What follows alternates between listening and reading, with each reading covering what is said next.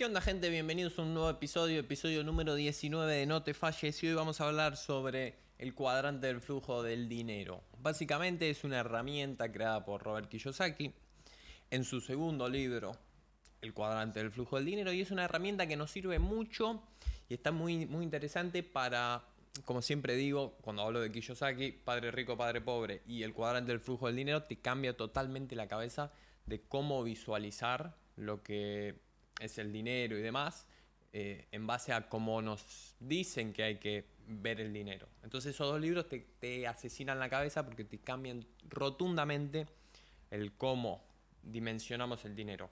El cuadrante del flujo del dinero, como te digo, es una herramienta, es un cuadrante, es como un más, ¿sí? Suponete, si no me estás viendo en YouTube, dibujas una línea eh, vertical, una línea horizontal, se te genera un más que tiene cuatro cuadrantes. Arriba a la izquierda, abajo a la izquierda, arriba a la derecha y abajo a la derecha. ¿Para qué utilizó esta herramienta Kiyosaki? Básicamente, o este cuadrante que creó, básicamente para explicarte o para que una persona cuando lo ve dimensione de dónde viene su dinero, que es muy importante, cosa que no solemos dimensionar ni un poco cuando tenemos la mentalidad clásica en cuanto al dinero. A ver, si vos tenés tu trabajo, ¿de dónde viene tu dinero? No es una pregunta importante, es obvio. Me explicaron que mi dinero viene por ir a una oficina y trabajar y me pagan y viene de mi salario. Se acabó. Bueno, en este cuadrante él demuestra que hay muchas mm, diferentes, bueno, no muchas, son cuatro, pero eh, hay diferentes cuadrantes y tu dinero viene de diferentes maneras dependiendo de dónde estás. Y eso te va a permitir, dependiendo de dónde esté viniendo tu dinero, tener cierta libertad más o menos. Y, hay tres puntos importantes de libertad que quiero tocar. Libertad de tiempo, libertad de geolocalización y libertad específicamente financiera. Y acá tengo que hacer una aclaración porque la libertad financiera, yo ya lo expliqué en otros episodios o si vos ves otros de mis videos, la libertad financiera yo te la explico como básicamente que tus ingresos pasivos superen a tus gastos para mantenerte. O sea, una vez que tus ingresos pasivos te permiten mantenerte, vos sos financieramente libre. Em, ¿Qué es lo que pasa? No vamos a entender eh, libertad financiera de esta manera, por lo menos hoy. Libertad financiera, en este caso, a lo que yo hago alusión es simplemente a eh, que te siga entrando dinero. ¿Sí? Porque vos, ah, ya lo vamos a ver un poquito más en profundidad cuando me vaya explayando un poco, pero libertad financiera, quédate con eso. O sea, básicamente lograr que te siga entrando dinero. Vamos entonces sí con el cuadrante. Arriba a la izquierda, o primer punto donde la gran mayoría de la gente está, es empleado. mejor para que lo visualices te voy a hacer primero el cuadrante y después me meto en cada uno de los cuadrantes específicamente. Empleado, autoempleado, lado izquierdo del cuadrante. Empleado, autoempleado, lado derecho tenés Dueño de negocio o tenés inversionista. Se me había ido de la cabeza. Dueño de negocio o inversionista. ¿Sí? Empleado, autoempleado, dueño de negocio e inversionista. Son cuatro categorías donde vos podés caer y dependiendo dónde estés, tenés mm, más libertad o menos libertad en, en estos tres pilares de libertad que yo te mencionaba.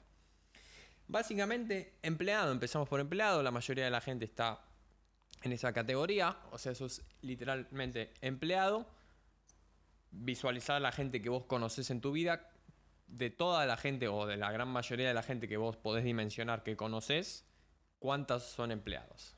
La gran mayoría. ¿Qué es lo que pasa con los empleados? Y hay un punto fundamental, es que dan tiempo por dinero. O la gran mayoría de los empleados dan tiempo por dinero. Después existe otra modalidad de empleo que es por resultados, por bueno, comisiones, o sea, por resultados básicamente. Las comisiones es un tipo de eh, cumplimiento de resultados, así que empleado por resultados, donde ahí ya cambia un poco esa, esa visión de tiempo por dinero, pero la gran mayoría de los empleados, donde vos vas de 9 a 5, básicamente te están pagando por tu tiempo. Entonces es el típico caso donde no hay nada que hacer, pero bueno, vos tenés que estar porque te están pagando por tu tiempo. Entonces no importa que no hagas nada, básicamente a vos te pagamos de 9 a 5, entonces tenés que estar de 9 a 5. Listo.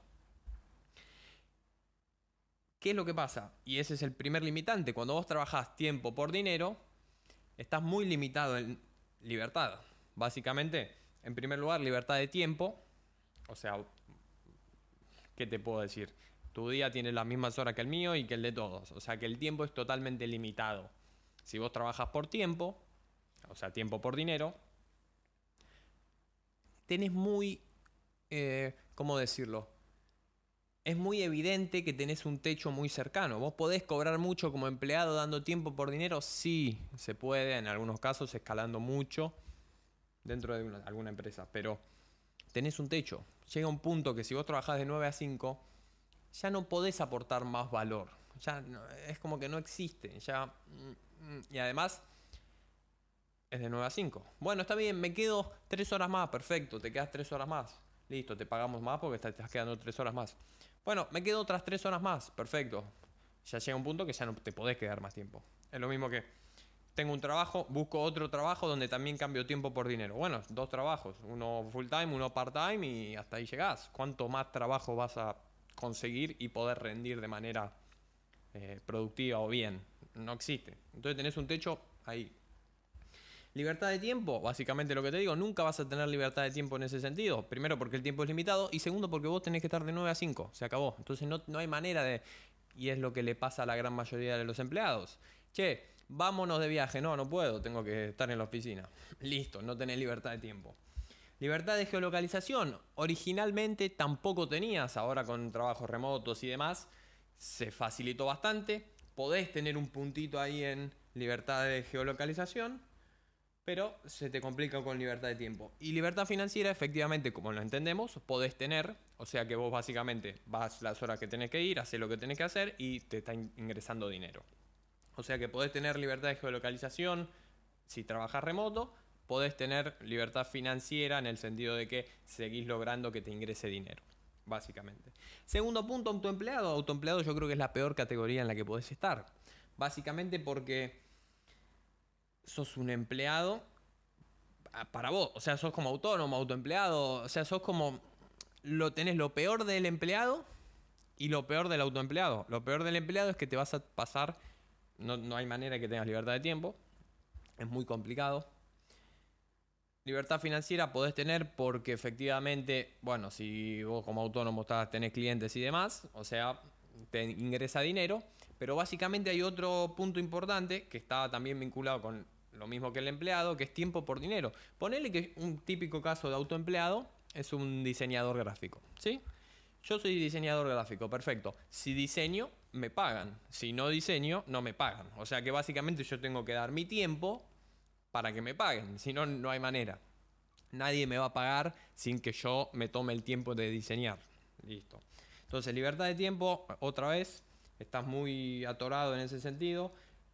Libertad de geolocalización es un punto a favor que tenés. Hay muchos freelancers que trabajan y viven por el mundo, por donde quieras, se van viajando y qué sé yo. O sea que en ese sentido tenés casi por decirte plena libertad de geolocalización, por no decir plena libertad de geolocalización.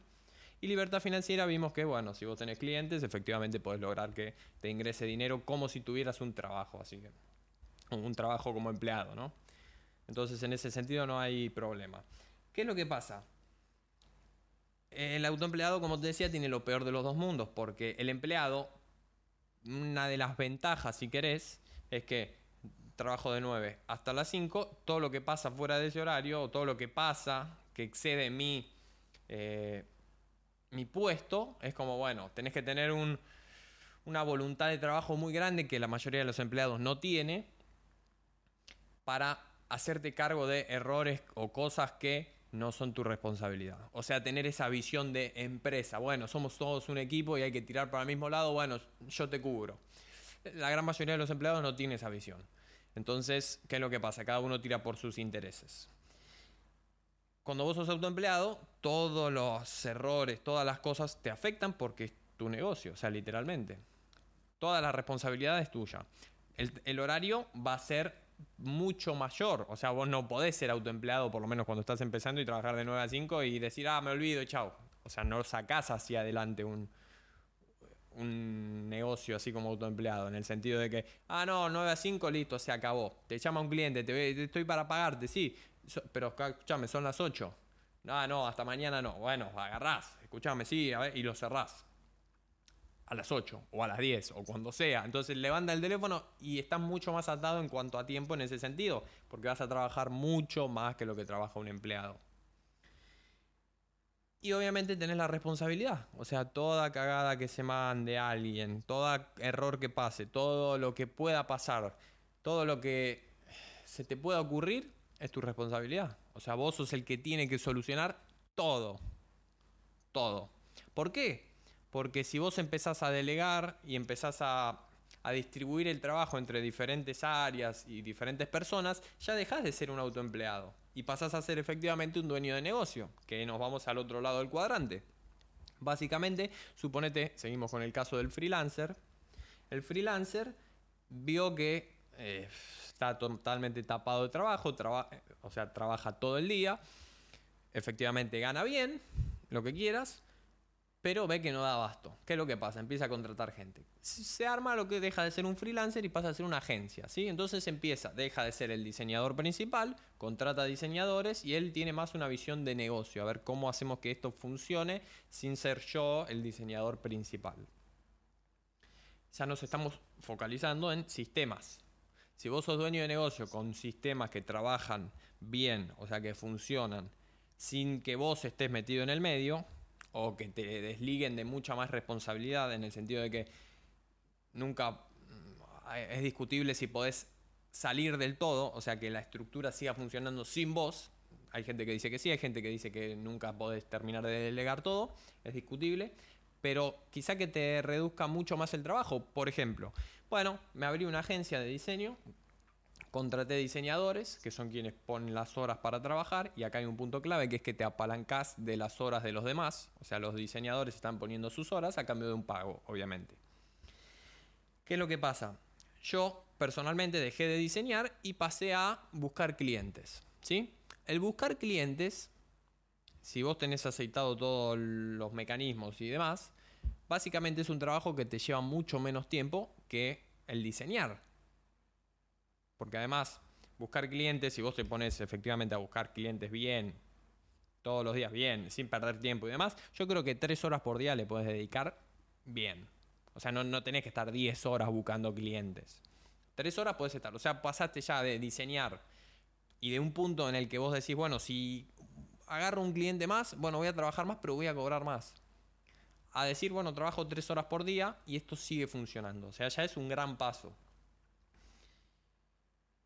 Después hay otro punto, que es que, básicamente, como te digo, a ver, en el sentido de que dejas de ser como, no lo voy a llamar la cara visible, porque podés seguir siendo la cara visible, pero como que tu cabeza, tu foco, o sea, el primer, la primera diferencia entre dueño de negocio y autoempleado es que su foco está puesto en otras cosas. O sea, el dueño de negocio está viendo cómo hacer que esto siga funcionando sin mi presencia o con mi mínima presencia. El, autoempleado no, el autoempleado es, por ejemplo, vamos a un caso, abogado, autoempleado típico. Yo consigo mis clientes, lo que sea. El autoempleado, o sea, el abogado en ese caso, soy yo. Y no me sirve contratar a alguien. Sí, bueno, contratas a otro abogado. Sí, bueno, perfecto, lo que quieras. Pero si yo me creo un estudio que se llama Eros, básicamente el abogado principal es Eros.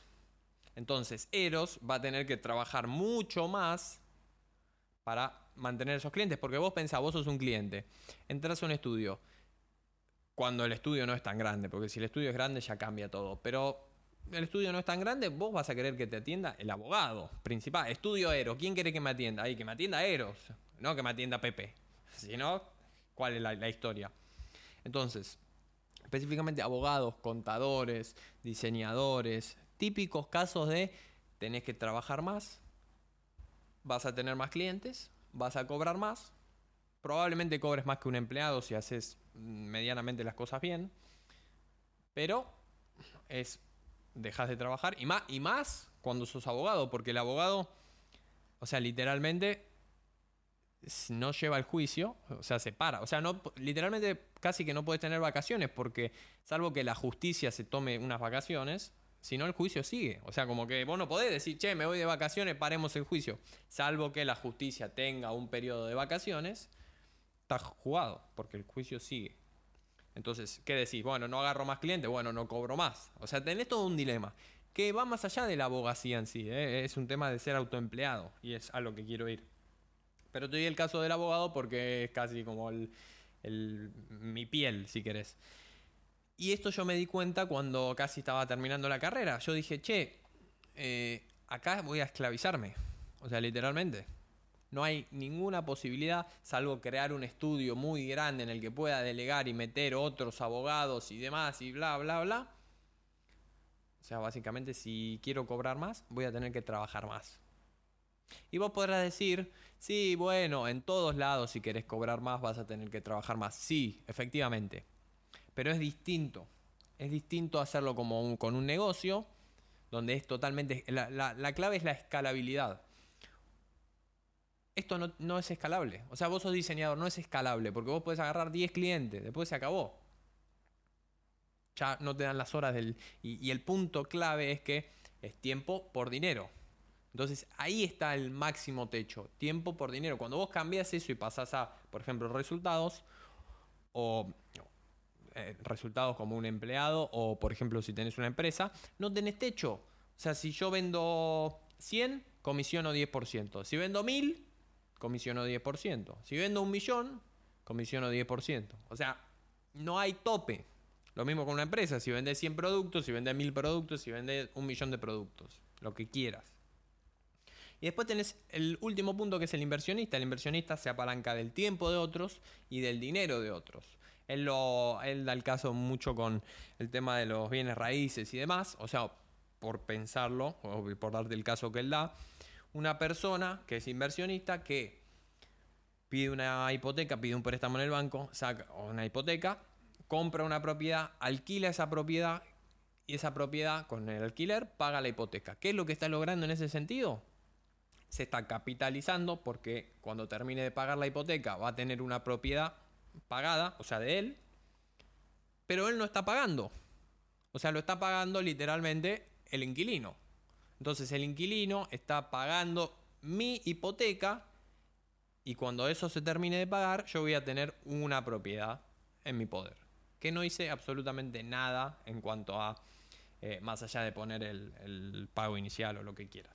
Pero eso es apalancarse del dinero de otros, tanto por el préstamo del banco como apalancarse en el dinero del inquilino, que es el que está pagando esa hipoteca.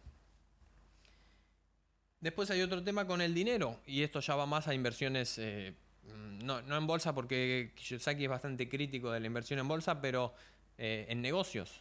O sea, ya lo que busca el inversionista no es ni siquiera meterse a ver cómo, bueno, cómo diseñamos los sistemas. Eso es eh, emprendedor, empresario, si querés. Inversionista es, mira, vos, emprendedor, tenés tu empresa, funciona de esta manera, a ver cuánto deja de dinero. Bueno, me interesa invertir, o sea, compro una parte, pero yo no, no me quiero meter a ver sistema ni a nada. O sea, yo pongo la plata y tengo una parte y que eso genere. Y vos, emprendedor, vas a ser quien trabaja esa empresa, quien la creó y quien sabe, conoce los sistemas y sabe cómo impulsarla y demás. Es distinto. Es distinto, tanto como diseñador, o sea, en el sentido de autoempleado, es distinto cuando es dueño de negocio, o sea, vos estás construyendo tu negocio, bueno, y vemos cómo vendemos más, cómo hacemos marketing, cómo vas viendo, lo delegás en diferentes personas, pero básicamente vos sos el que toma las decisiones y va viendo cómo ir creciéndola.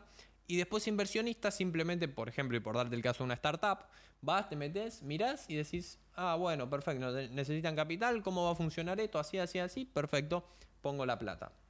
Me apalanqué del tiempo de toda esa gente, eso me va a generar rendimientos, si la empresa funciona bien, obviamente.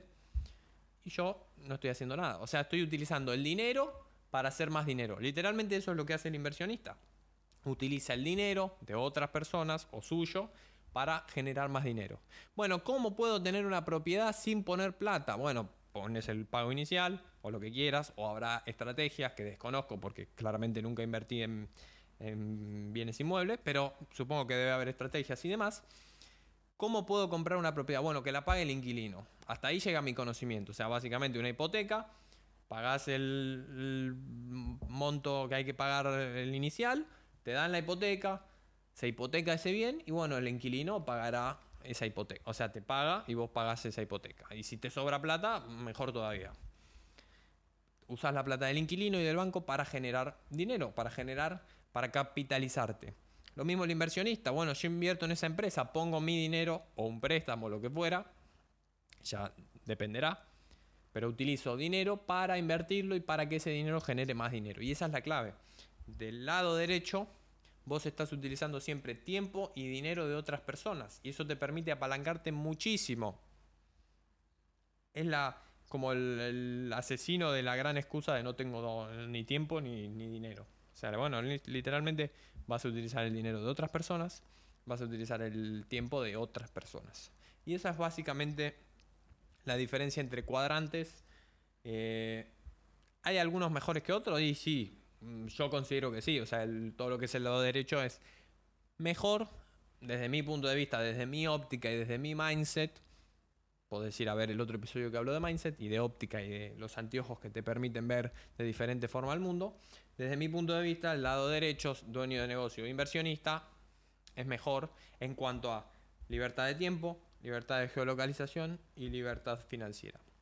Del lado izquierdo se te complica. O tenés uno, no tenés otro, y, tenés que ir jugando a ver, bueno, menos libertad de tiempo, más libertad de, geolocalización, va jugando. Del lado derecho, dueño de negocio, cuando vos ya llegás a un punto de delegar lo suficiente, tenés mucho más libertad de tiempo que si sos empleado o que si sos autoempleado.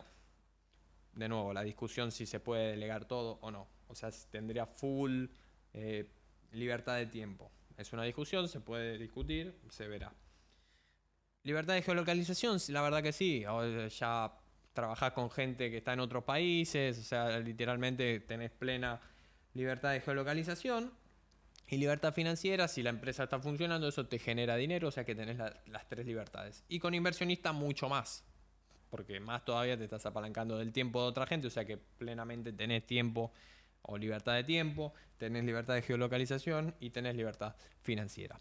Eso fue todo por el episodio de hoy. Espero que. ¿Cuál es la idea de todo esto? Básicamente, no para decirte, che, hay un cuadrante mejor, uno mejor que el otro, ni para decirte, che, mira estos cuadrantes, qué lindo, bueno, vuelvo a mi vida como empleado, o sí, si eso es lo que querés. Simplemente para agarrar y decir, che, ¿qué quiero yo? Estas tres libertades están basadas en mi objetivo: libertad de tiempo, libertad de geolocalización y libertad financiera cómo yo consigo o en qué cuadrante tengo que estar para conseguir esto. O qué cuadrante me permite estar más cerca de conseguir eso. Ese es un poco el objetivo de esto.